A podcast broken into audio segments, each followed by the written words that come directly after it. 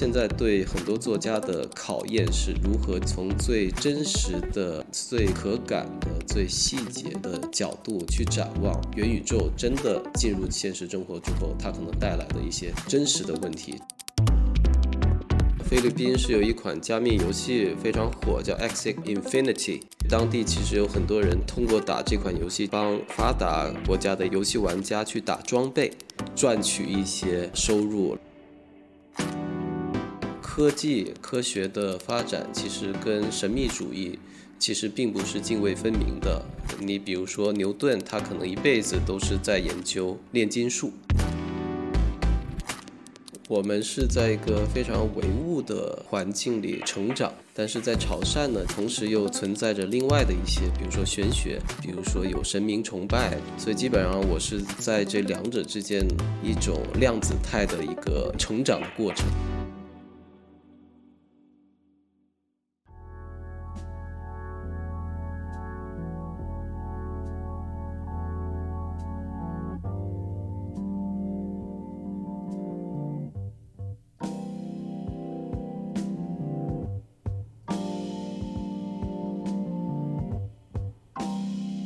言之有物，不止硬核。大家好，这里是新周刊硬核读书会 FM，我是好汉。那我们今天真的非常高兴啊，请到了科幻作家陈秋帆老师做客新周刊硬核读书会 FM。那首先就请陈老师先给我们的呃听众朋友们打个招呼吧。Hello，大家好，我是陈秋帆，非常高兴能够参加咱们新周刊的节目。倩文，你也给大家打个招呼吧。大家好，我是叶倩文。对我们今天之所以邀请到陈老师呢，也是跟大家聊一个最近非常热门的一个话题，包括媒介上都充斥这个词，就是元宇宙。元宇宙其实我们已经听到了非常多来自这个商业的声音，来自学者的声音，或者来自这个行业从业者的声音，包括游戏产业的声音，嗯，特别的这个野心勃勃，甚至有人把它想象成某种二十一世纪的有点下沉趋势的这个二十年代的工业革命的这种感觉。那我们好像很少听到作家的声音，或者说我们注意到的一些作家的声音，啊像陈老师这样的声音，有一部分作家是对元宇宙抱持一种怀疑的态度的。那我也很想知道，因为其实陈老师应该也很多次谈过这个话题，我也很想知道，呃，陈老师是对对这个事情怎么看？就元宇宙这个事情轰炸了我们这么久。对，其实，在之前的一段时间，我基本上每周都要参加各种元宇宙的论坛啊、在线的会议啊等等，还有很多线下的所谓元宇宙峰会，但是。很多我都拒绝了，因为我现在觉得就这个有点过热，讨论的人很多，然后卖课的呀，开各种元宇宙什么讲座的呀很多，但是其实真正脚踏实地在做事儿的人其实没有那么多。我对这个概念其实并不陌生啦，就包括咱们一会儿也会探讨到这个 Neil Stevenson。呃，《Snow Crash》雪崩这本书，其实我是很早以前就看过，大概是十几年前吧，至少我我记得可能是在大学那时候就看过。这个概念其实对我来说并不陌生。然后，其实上一波中国的这个虚拟现实 VR 的热潮，其实我也是创业者之一，就是大概是一五、一六、一七年，所以其实我是见证了整个的上一波热潮从泡沫兴起，然后到大浪淘沙，最后可能百分之九十多的。这样一些企业啊，创业公司团队都消失了，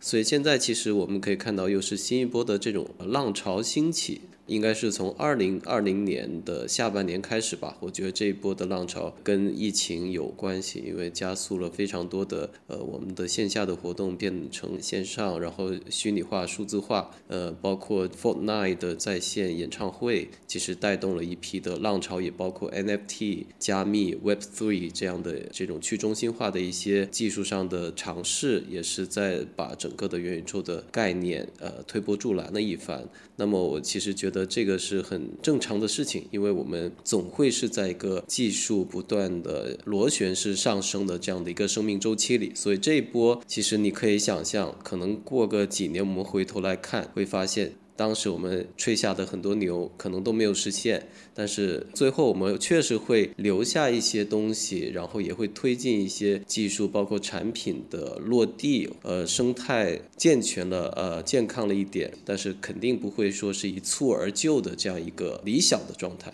那那个陈老师，就是你能不能跟我们分享一下你对元宇宙这个概念的定义吧？因为我现在发现，就是我看了越来越多的讨论之后，反而就有点忘了最初的这个元宇宙的概念，我就觉得有点混淆了，就感觉它的这个外延越来越大了。然后现在好像什么东西都可以包裹在元宇宙里面。可能一开始我们知道的元宇宙，可能是指说啊，你带上这个 VR 的设备之后，你进入到的那个世界吧。就是我浅显的理解是这样的。现在感觉什么东西都可以跟元宇宙拉上关系。呃，对，现在大家会感觉说元宇宙是个筐，什么都可以往里装嘛。然后也有一句话说，一千个人眼里有一千种元宇宙的概念。基本上每个人他可能对元宇宙都是有不同的这个定义。最初其实回到呃，比如说那本书《雪崩》里，它其实想象的就是一个跟物理世界相平行，但是也可以有连通的这样一个虚拟的空间，类似于呃《头号玩家》或《失控玩家》里的这样一个空间。然后每一个终端的用户，他通过这样的 VR、AR 的设备可以接入其中，然后有自己的一个 avatar，就是化身。呃，也可以说现在的比如数字孪生这样的一个一个东西，那么在里面它可以去工作、娱乐、生活，然后可以在里面有自己的一套呃经济系统，在里面赚的钱，它可以在现实世界里去花。那么在那个世界里，其实它也有自己的一套规则，有自己的这种大的公司，有大的这种平台架构，呃，所有的东西其实都是可以。共享的，因为比如说现在我们不同的平台之间，其实它有很强的这种呃数据上的壁垒。比如说微信跟阿里，其实也是等到了近期他们才开始有这样一个打通的一个举动。但是放眼过去很长时间，它都像一块一块的这种孤岛。所有的数据、所有的用户、所有的行为，包括你在里面的一些，比如说积分这样的一些数据，它其实都没有办法去连通、去交换、去形成一个统一的价值体系。那么，其实元宇宙我觉得很重要一点，就是在里面它有这样的一套类似于现在现实世界里的这种汇率，你可以在不同的游戏之间去打通，去用一样的一个货币的体系去购买，然后甚至去。呃，获得一些报酬，就这样的一个新的社会的一个架构吧。呃，但我觉得可能很重要一点就是，我们在很多想象里会把虚拟的元宇宙跟现实的物理世界是割裂开来，好像觉得说两者之间是老死不相往来。但这样的一个未来，我觉得可能就是一个比较偏颇的，因为我们设想的应该是两者之间建立起一种有机的互动的这样的一种映射关系。只有这样的话，我们才能够去激励元宇宙的一些行为在现实世界里产生一种良性的影响，而不是说相反，我们就是只顾自己去元宇宙里享乐，而把现实变成一个头号玩家那样的垃圾堆。就那样的援助，我觉得我们是不想要的。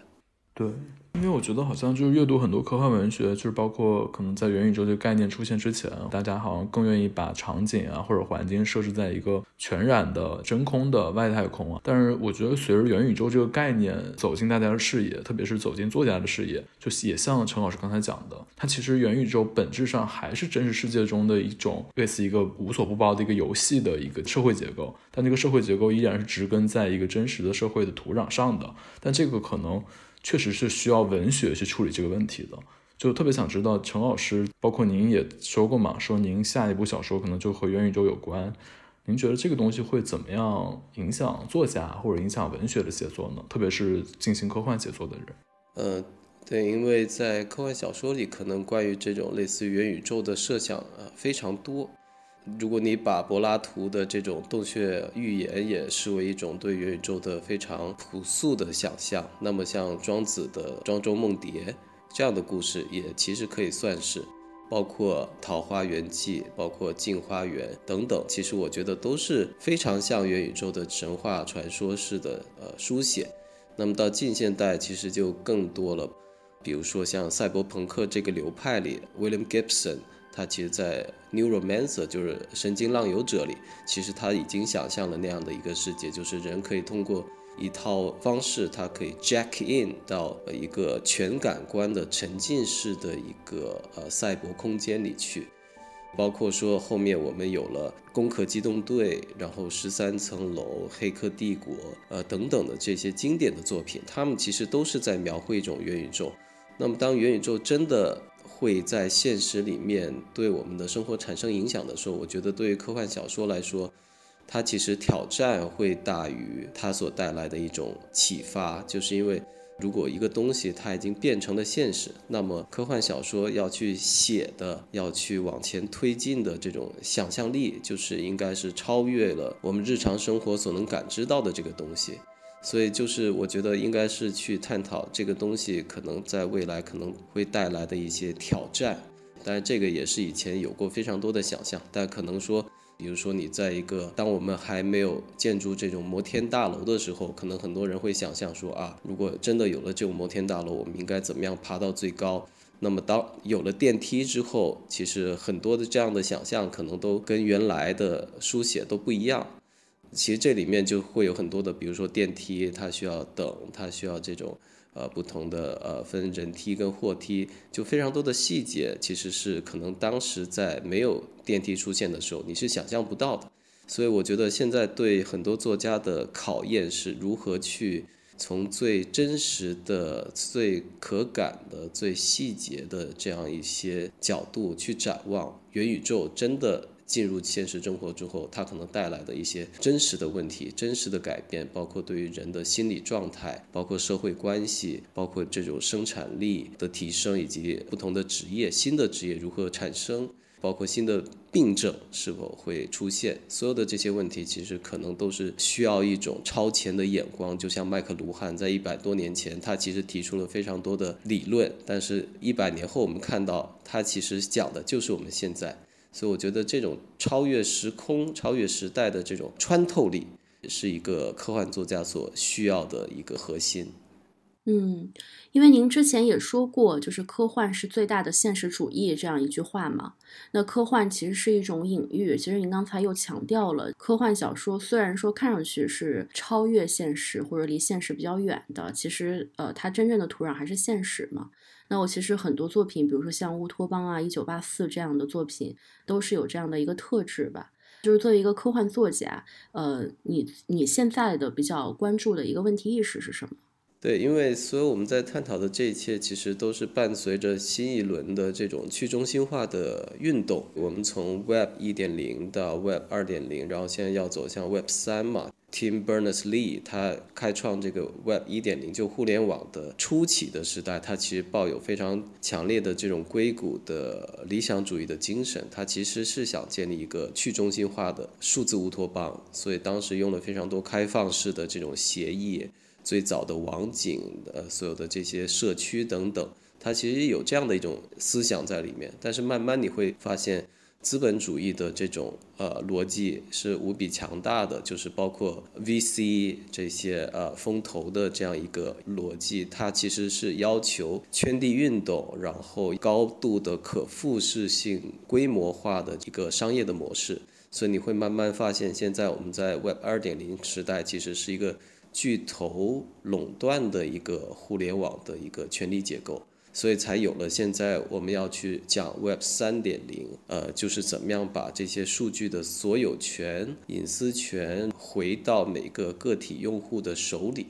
其实我们在聊元宇宙，必须要去聊这个 Web 三，聊这个 Crypto，就是加密的这些东西，因为它其实是一个基础的一个架构，基础的一个思想。所以如果这些没有办法实现的话，其实我们只是像 Facebook 改名叫 Meta 一样，它其实是在权力的结构上它没有变化。甚至你可以想象，当人进入了一个完全沉浸式的一个呃全感官体验的元宇宙之后。它其实会更加深度的卷入一种数据劳工的状态，可能会非常的成瘾，可能会非常的难以自拔。然后它所有的数据其实产生出来都是为了更好的来奴役你，就让你真的变成了一个生活在一个虚拟世界里的一个奴隶。所以这个其实是有点像是《头号玩家》里在表现的那种东西，就是你可以看到很多也是打工人，但是他们打工的是为了他们在元宇宙里享受一个貌似很 fancy、呃声色犬马的这种生活，但是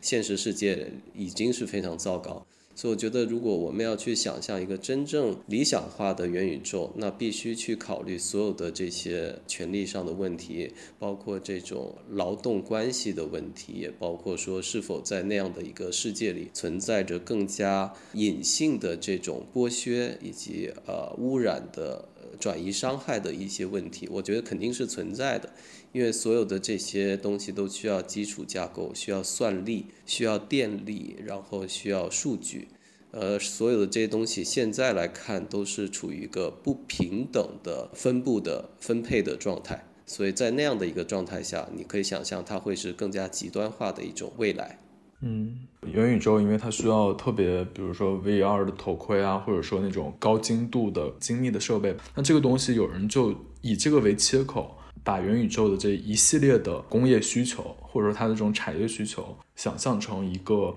类似像第二次工业革命啊、呃信息革命一样的这种产业。因为您之前毕业之后嘛，也是去了科技公司工作，其实跟产业界其实交往很深。我们回到一个非常经济的这这种角度，您是有什么态度呢？您的看法是怎么样的？呃，对，因为从客观上，确实每一次的这种技术的革命。都会带来一种权力的再分配嘛，就是其实它是客观上会解放一部分劳动力，然后改变一部分劳动关系，然后可能会让一些产业工人下岗，可能需要有新的职业被创造出来，然后重新去呃把这些劳动力再分配呃再培训，重新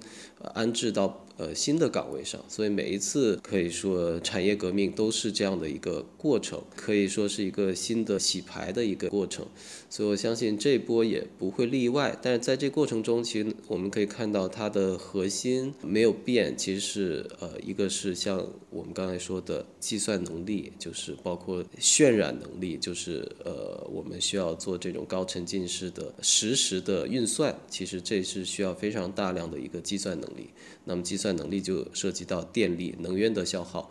那么再加上一个呃网络的呃基础设施，因为现在中国等于说是这种基础的呃网络建设是非常好的，但也你必须承认，在全世界范围内，大部分地区都是非常。呃，差的一个网络的覆盖，所以这才有了 Elon Musk 为什么要做 Starlink，是因为在美国确实这个东西非常的差，就更不用说一些发展中国家，所有的这些都会影响它的一个呃最根本上的用户的体验。那么最后一个就是一个终端的设备，比如说现在一台呃比较好的便宜的，比如说 Oculus Quest Two。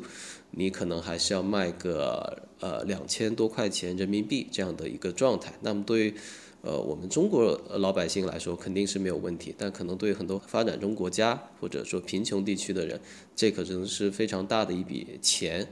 那么就更不用说一些呃主机，再加上一些你可能在一个平台上你需要去消费，就是氪金的用户这些内容的呃付费，其实都是非常庞大的一笔支出。所以我觉得所有这些其实可能呃现有的状态下，它会加剧经济上的不平等。这个其实不是技术所能改变的，这其实是现有的这种呃世界经济呃政治的格局，包括地缘发展的不平衡所导致的这种状态。当然说，呃，有可能我们说可能会把一部分的。劳动密集型的一些产业，我们会再次的外包，比如说以前是在中国，以后可能到东南亚，甚至再到非洲，它要一步一步的外包，会创造一些在本地的一些呃劳动的机会，然后会解决一些再就业的问题。但是长远来说，就是。我觉得这可能不是一个根本上解决问题的方式，而是一种新的剥削的一种转移的方式。就是因为整体的这个逻辑体系是没有变的，它还是一个呃非常资本主义的一个逻辑的链条，所以这个东西其实是没有变化的。对，就讲到这个，我突然想到，就是前一阵我一个朋友说，就是因为比特币这个事情的起来之后，他的一个 CPU 都已经涨价了，而且涨了不少，甚至是翻倍的涨。对，而且前一阵我还看一个新闻，特别有名的一张照片，是贵州吧，还是哪里？有一个就是山区的一个女工，肩膀上扛着一个竹篓子，那篓子里全是网线，然后和主机，就她在那儿挖那个比特币，就这个东西真的是。它其实改变的是现实的途径，但它又是以一种作业的这个场景是在一个是用电脑是用 CPU，但是它其实本质上它其实就是打工的嘛，它其实是在替有钱的人去做这个事情。对对，就好像现在的呃菲律宾是有一款加密游戏非常火，叫 X 呃 Infinity，因为当地其实有很多人他收入非常的不稳定，尤其在疫情的期间。那么他通过打这款游戏，其实是他帮欧美地区的发达呃国家的一些用户、游戏玩家去打装备，通过这样的方式，他来赚取一些呃收入，来购买现实世界里的一些食物啊，一些生活的必需品。所以你能看到，其实他只是把一个剥削的方式，就是以一种非常后殖民式的方式，各种赛博朋克式的方式，转移到了一个元宇宙里。所以这个其实是我非常关心的一个问题。所以陈老师在接下来写作中，这个关于元宇宙的和劳动者的这个角度，可能就是您会琢磨比较多的地方，是吗？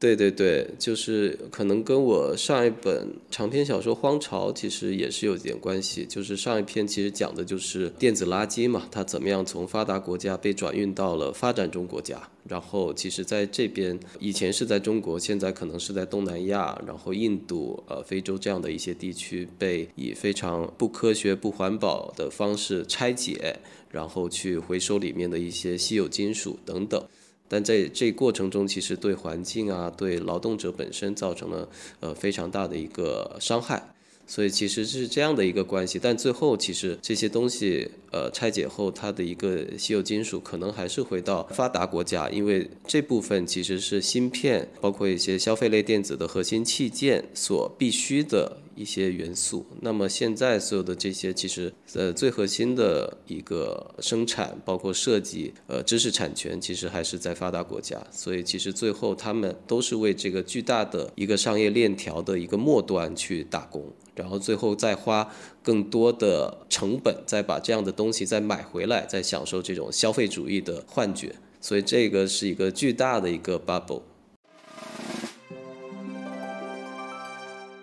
听，嗯，陈老师分享了这么多吧，然后我自己有时候也会看一些科幻的电影啊，还有一些科幻小说。我发现好像，嗯，对未来世界持这种不乐观态度的作品，其实呃，在我们的接触当中是比较多的。然后好像都会描绘未来世界，因为虽然技术发达了，但实际上更多的人用一种其他的方式被奴役着。然后包括算法，现在可能也是很多人觉得算法在左右着我们。每一个人的生活啊，无论是之前写一些文章里面关注到的这个快递小哥，还是呃，其实可能是呃，在这种高楼大厦里面的这样的一个都市打工人，他都离不开这种算法的一种微妙的控制。然后正好就是您也写过一本书叫《人生算法》，不知道您对这个问题是怎么看的？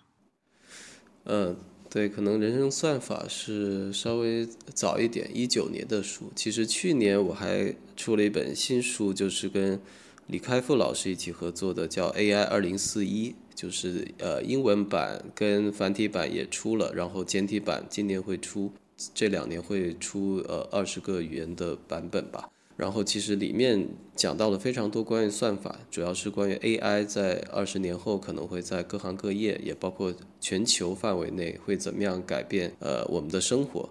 其实，在里面我们是希望去从一个比较。乐观积极的角度去探讨技术这个问题，呃，但是可能我在书写这十个故事的过程中，我做的非常多的研究，那么会发现说，当下的机器学习、深度学习的这样一个一个算法逻辑底下，那么其实它是会把我们固有的一些歧视偏见、数据呃算力方面的一些不公，都会给它。放大、强化出来，所以这个其实是目前固有的一个矛盾，也包括说困在系统里的人，也包括说推荐算法，其实会让我们形成这种信息茧房。然后包括把人规训成像机器一样，呃，高效的 KPI 的工具，其实所有的这些都是基于同一套逻辑，就是说我们是以一种规模化提升呃生产效率，要提升 GDP，就是这样一种非常量化的理性的呃发展的途径，来作为唯一的一种呃社会想象力。但其实说会不会说未来我们有更多元的一种衡量发展的一种标准？比如说不单它是用这种幸福指数来做一个衡量社会发展水平的一个标准，那么是否未来我们会把更多人文主义的？人本的这种参数也加入到算法里面去，那么这部分如何去衡量，如何制定标准，其实是呃非常值得探讨的一个问题。那么这个跟不同的社会环境、跟不同的呃呃社会发展的阶段也有非常大的关系。比如说我们在中国用的标准，那不可能跟美国或者跟印度的标准是一样的。就怎么样把这些文化上的属性也考虑进去，其实这是个非常复杂的问题，但我觉得这样的问题是呃非常值得去探讨的，否则我们就只能在这条内卷的道路上就是越走越远，就像向彪老师说的一样。我因为我昨天晚上在看《人生算法》，就是那个小说很有意思，就是说陈老师把这个对算法的讨论跟这种人生命运的这种神秘性，包括跟一些佛教的一些东西都糅合到一起嘛，其实还是在。就是在文学层面去进行一个反思，对技术跟人的生活的关系进行一个反思。但也有一个很有意思的事情，就是这个元宇宙这个英文叫 metaverse，就是它如果用这个词根去翻译的，可能叫宇宙之后，就是好像我们现在已经把宇宙这个事儿抛之脑后了。因为之前我们好像谈宇宙啊，谈外太空，好像总是有一种。对，向着未知之谜进军的这么一种感觉，然后就是还是就是聚焦宇宙的这么一个角度。但现在好像我们就不在意宇宙了，不在意外在的客观的这个东西了，就退缩回元宇宙，退缩回一个虚拟空间、游戏世界。包括我记得那个刘慈欣老师好像就是最近说了一个话吧，就说这个元宇宙只会引领这个人走向一条死路。陈老师有没有注意到这个这个这个说法？呃，其实有，就前一阵，呃，有很多自媒体嘛，以大刘的口吻来批判元宇宙嘛。呃，其实有媒体的朋友就向我求证这件事儿，然后我还真的我就去问了大刘老师，说是不是您的对元宇宙的看法是这样的？然后他其实非常肯定的回答了我，就说他其实并没有说过他反对元宇宙。这件事情，因为他觉得他对元宇宙这个概念还不是特别的理解，所以我觉得可能很多不管出于什么目的吧，就是包括吸引眼球也好，带流量也好，可能很多人用大刘在小说里的一些故事桥段啊，或者说他在公开场合发言对 VR 对游戏的一些看法，然后来做一个阐释自己想法的一个东西。但是其实我们知道。作家其实，在小说里不一定代表他个人的观点。就比如说，我们有时候会在小说里写一个 AI 是好的，有时候又会写啊，这个 AI 会呃毁灭人类、毁灭地球。那么这其实都是一种小说的手法，它只是为了故事而服务而已，也并不代表说我真的对这个技术有那么强烈的一个喜好和态度。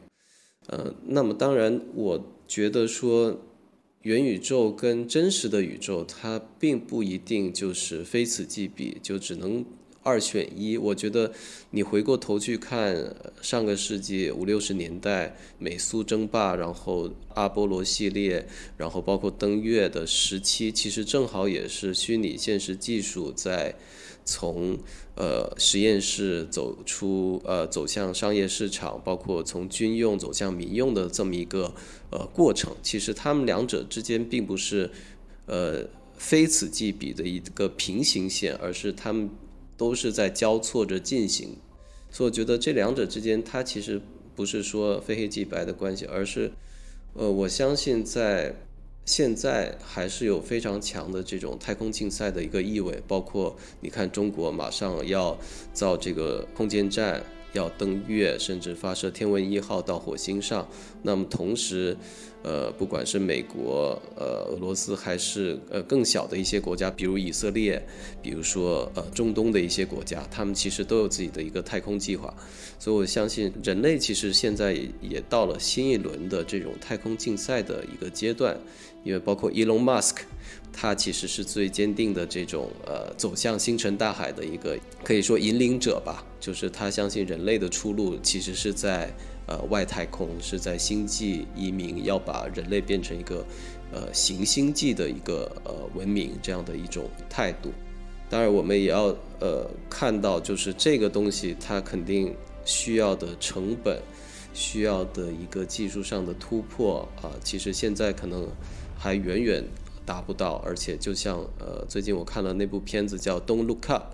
就其实里面非常有意思的就是讲人类面临的一个巨大的灾难，就是一颗彗星要撞地球。那么有一个长得非常像 Tim Cook 这样的一个科技巨头的领袖，他说信誓旦旦能够用技术来拯救人类，但最后你会发现他其实有自己非常强的这种商业。目的，然后最后也没救成，然后自己造了一艘飞船，偷偷的把一群精英政要，然后超级富豪就带走了。我觉得这可能是当下比较现实的一种写照，就是现在的技术能力肯定只能把一小部分人带到外太空。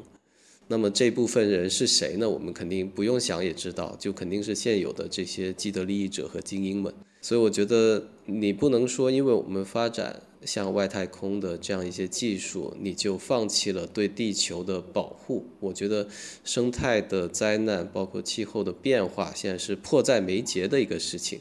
就我觉得这个事情如果解决不好，就没既没有星辰大海，也没有元宇宙，因为所有的东西其实都需要在物理的世界，我们现有的地球上去寻找一个呃依托，寻找一个解决的答案。所以我觉得这个是更迫切的一个问题，就是这两者，不管你选择哪条路，是走向星辰大海，还是退缩到元宇宙，在我看来都是有点逃避主义的这种倾向。而你如果选了任何一条路，但是抛弃了把现有的地球这个环境搞好，那我觉得就是犯了呃巨大的一个。错误，甚至是一个非常邪恶的一个一个错误，就是你抛弃了大部分的人类，抛弃了这颗我们的母星，所以这点我觉得说《流浪地球》还是挺有中国式的这种家国情怀，就是他要带着地球一起流浪，不管这个技术上呃现不现实吧。嗯，其实我觉得这几年太空这一块儿好像也越来越就是接近民用了。呃，比如说以曾经我们可能觉得这个更多的是军方或者国家掌握的一种技术，但是这两年，比如说关于太空艺术的讨论也比较多，像应该是去年，就是二零二一年，这个艺术家徐冰他也推出了一个作品，就是这个艺术火箭嘛，然后好像还有一些就是艺术家是尝试说在这个太空里面去种植一些植物，这个正好跟你的那个小说《太空大葱》，我觉得也有这种 一种互文性，我不知道你是怎么看。待就是这种民间的这些年的太空领域的热潮呢？呃，对，因为长久来看，肯定是要把走向太空这件事情变成呃民用商用，它才能够有足够庞大的这种基础来发展。因为如果你单靠国家来说，其实是非常难的一件事情，就是举国之力嘛，你可能能够。去推动做一些事情，但是它是否可持续，其实这个会跟大的环境、呃小的环境都会非常有大的关系。但是如果你能把它作为做成一个成熟的商业的一个商业的模式，那么就会有更多的社会资源投入进来。那么这几年其实中国就非常多这样的一些民用商用的这种火箭公司也好，卫星公司也好，就是包括太空挖矿的公司也好，就是我有认认识好多这这方面的。朋友、校友，其实包括那个太空艺术，也有一些项目，呃，也有参与。所以我觉得这个其实从从更大的角度来说，它其实是让整个民众都对于走向太空这件事有了更强的这种参与感和认同感。因为早在呃最早，比如说美国发射呃阿波罗的时候，其实也会有人问说，呃，当地球我们国家还有这么多人在挨饿受苦的时候，你们为什么要花这么多钱去呃发射火箭等等？我觉得这样的一个传播也好，艺术的方式也好，会让更多的人理解到这件事情其实对于地面上也是有帮助的，因为所有的这些技术的推动，它其实最后。终归是会落到一个民用商用的一个领域，然后会呃带来新一波的这种技术革命的浪潮，然后会制造出更多的呃岗位也好，然后能解决更多的我们实际应用的问题也好，其实这都是高度相关的，所以我觉得说这其实是一个非常好的一个一个全民科普的一个过程。对你说到科普，我想到就是前阵子正好有一个 BBC 的纪录片也推出了嘛，就是那个关于那个叫宇宙的纪录片。然后那个纪录片里面，其实它就是非常详细的介绍了，比如说宇宇宙的起源，然后人和太空的关系。然后你看到最后会发现，其实这种讨论它不仅仅是一个现实层面或者科技意义上的讨论，它其实是一个哲学意义的讨论。其实它关于人怎么去看待自己的。呃，自己在地球上这样的一个位置，然后这个我觉得挺有意思的。对，因为前一阵我也录了一期，就是跟呃理想国看理想那边录了一期播客，其实就是 BBC 的这个呃纪录片，我呃录了其中的一一期黑洞，我就觉得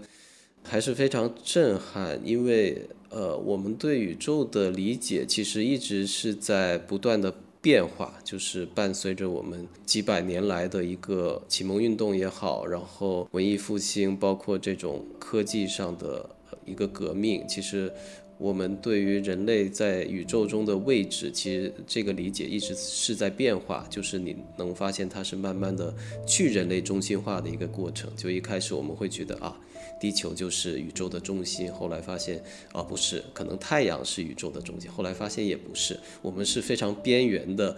银河系一个悬臂非常外围的一个小小的星系里面的一颗恒星，所以其实这个过程就是慢慢的会让人变得更加的客观而谦卑的理解我们自身的位置，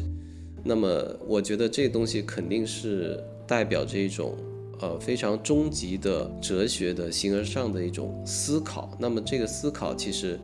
是非常重要的，因为呃，放到不管从古代古希腊，还是说中国，还是说到牛顿、爱因斯坦这样的一个过程，你会发现说，往往就是这样的一些非常抽象的、非常形而上的思考，它最后会产生。可能在几十年或者几百年后会带来巨大变革的一一些思想，就比如说相对论，比如说量子物理等等，比如说罗杰彭罗斯，他可能是在上个世纪六十年代，他可能从数学的角度推演出可能宇宙深处存在着黑洞这样的一个巨大质量的一种天体。但当时就是没有这样的观测条件来从实际的数据上观测的结果上去证明它的存在。那么现在我们知道，我们甚至拍下了黑洞的照片。所以我觉得这种巨大的一个从抽象的理念到现实层面的实证这样的一个跨越，其实我觉得非常的了不起，就是证明了人类确实是。从智力上，从这种想象力上，是有一种令人难以理解的、非常呃惊叹的一些地方，但同时也证明了我们的渺小。就是即使我们走了这么远，即使我们有这么多的天才级的人物和理论，但是我们对宇宙的理解还是非常的渺小，更不用说我们理解所谓的宇宙的目的。宇宙的诞生，或者说宇宙的热寂，最后会走向哪里？就是现在有非常多的理论，因为我会特别着迷于这些理论，我基本上可能都会找来看一下。就但现在都没有办法去证实或者证伪，它其实在某种程度上跟玄学更像一些，因为所有的理论非常的抽象，可能像呃彭罗斯的 CCC 理论。就是共行这样的一个理论，其实你会发现它跟佛教的这种轮回是非常的相似的，就是从一个呃更抽象的隐喻的角度来说，所以你会经常去思考这样的问题，然后你也会去想说啊，人的一生这么短暂，这么渺小，那我们应该把这些时间精力放到什么样的一一个地方，会觉得更有意义。所以意义这个东西也是一个非常终极的，同时你可以说是非常虚无的一个东西，因为人的一生相比起宇宙来说实在是太渺小了。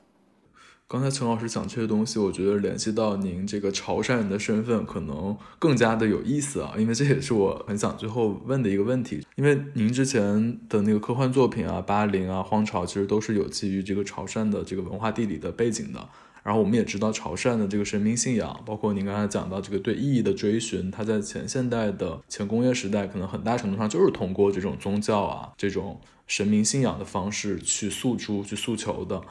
那我就问一个就是脑洞的问题啊，就是说，因为我到广州工作之后，也有很多潮汕的朋友，甚至有潮汕的朋友直接就说这个潮汕是中国的拉丁美洲，当时开玩笑就说这个非常的魔幻，对，魔幻它是一个有点感性的东西，对吧？有点神秘的，就神秘色彩的东西，但是科幻呢，又是一个好像需要理性的知识和理性的想象作为基础的一个东西，这这两者之间到底有没有什么？关系呢？或者说，就回到我们今天聊的这个主题，比如在这个元宇宙的世界啊，我们刚才聊了很多元宇宙的世界的关于产业的、关于这个经济系统的，呃，跟现实世界的关系，其实还是以一个非常理性的逻辑和语言策略去讲这个事情。那不知道这个陈老师有没有想象过，在元宇宙的世界，或者说在人工智能算法这个世界？这个信仰系统，或者说像潮汕这样的这种风俗的这些东西，它又会怎么样存在呢？是因为我们是在一个非常唯物的环境里成长的，但是在潮汕呢，其实非常有意思，就是我从小嘛，身边其实像有一个平行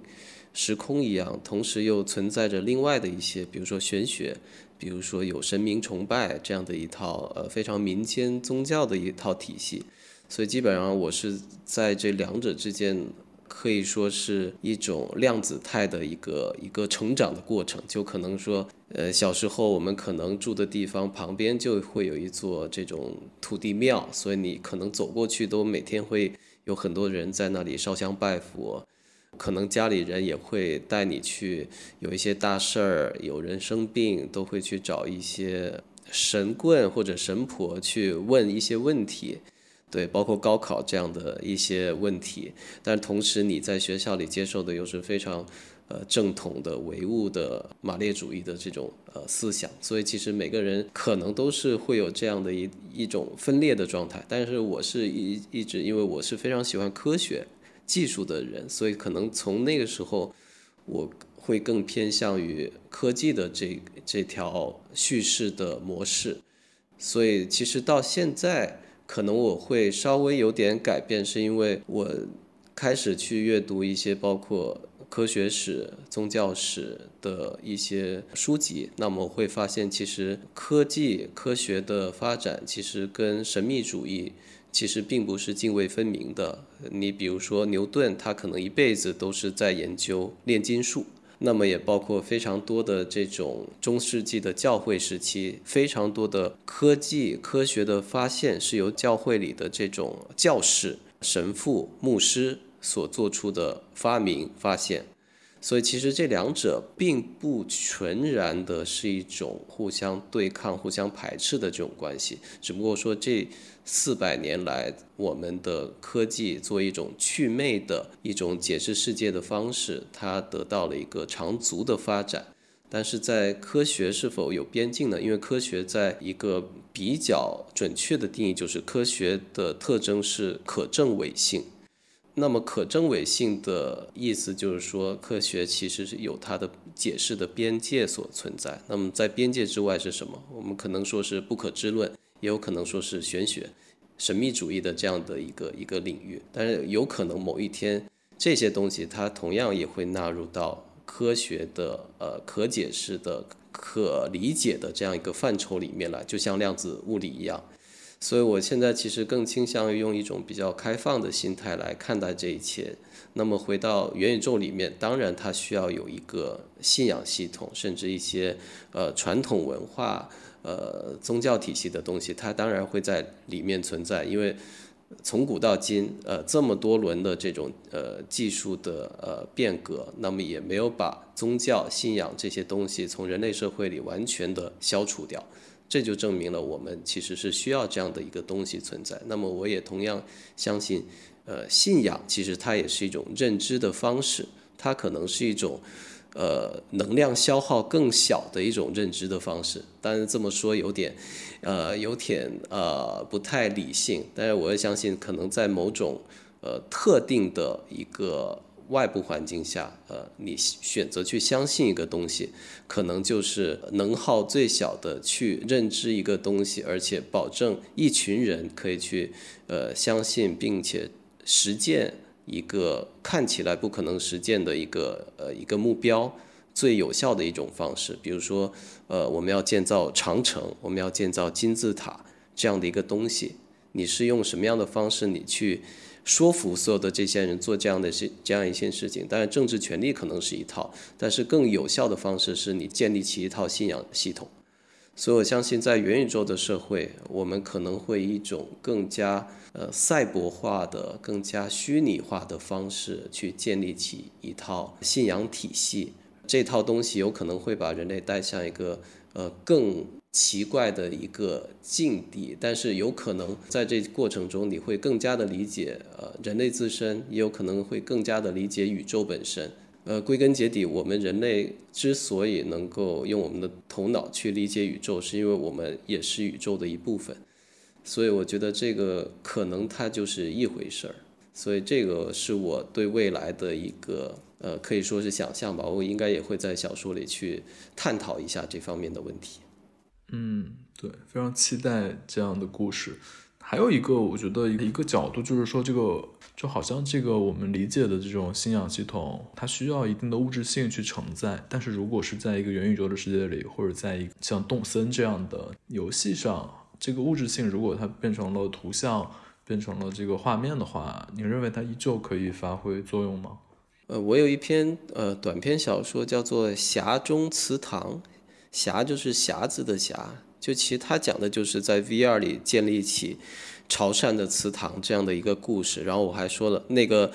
呃，祠堂其实是呃马先生建的，就是大湾区的马先生，为了把潮汕的传统文化延续下去，然后建了这么个东西。然后其实，在里面你可以看到，就所有的祠堂的牌位上，你可能都是呃列祖列宗嘛，但是它都有一个数字化的 avatar，就化身，你可以跟它去交互。就可以跟死去的这些呃列祖列宗们去有这种有意思的互动等等，然后在这过程中也会把一些传统文化保存下来。然后关于你说的物质化的这方面，其实也是会用一种感官替代或者说感官模拟的方式，比如说在里面写到了一种叫做金漆木雕的一种潮汕的呃传统工艺，那么它其实在里面就是以一种呃数字化的方式。得到了再现，所以我觉得可能在未来，我们呃所有的这些东西都有可能是以一种虚拟的数字化的方式，就是到如果真的到了那种呃程度的呃感官模拟，那么有可能我们也其实分不太清什么是物理层面上的真实，什么是感官层面上的真实，因为它是等效的。呃，所以其实我觉得，呃，这些问题假以时日，可能都会得到解答。但是我觉得，可能人的问题，人的意识的问题，就是是更核心的问题。因为我们现在其实还不知道人的智能、人的意识是怎么一回事儿。就是，呃，我觉得这个可能是更有意思的。包括 AI，呃，就前两天那个。呃，杨丽坤就是杨丽坤，就是那个 AI 的大牛，他其实就说他为什么要做 AI，他到现在他觉得说他做 AI 的终极的目标是理解人类的智能，我觉得他就是说的非常的到位，就是这个高度其实非常的高。所以我觉得说我们做元宇宙，其实最后是为了理解呃真正的宇宙是怎么一回事儿。所以我觉得所有的道路可能都是这样的，呃殊途同归。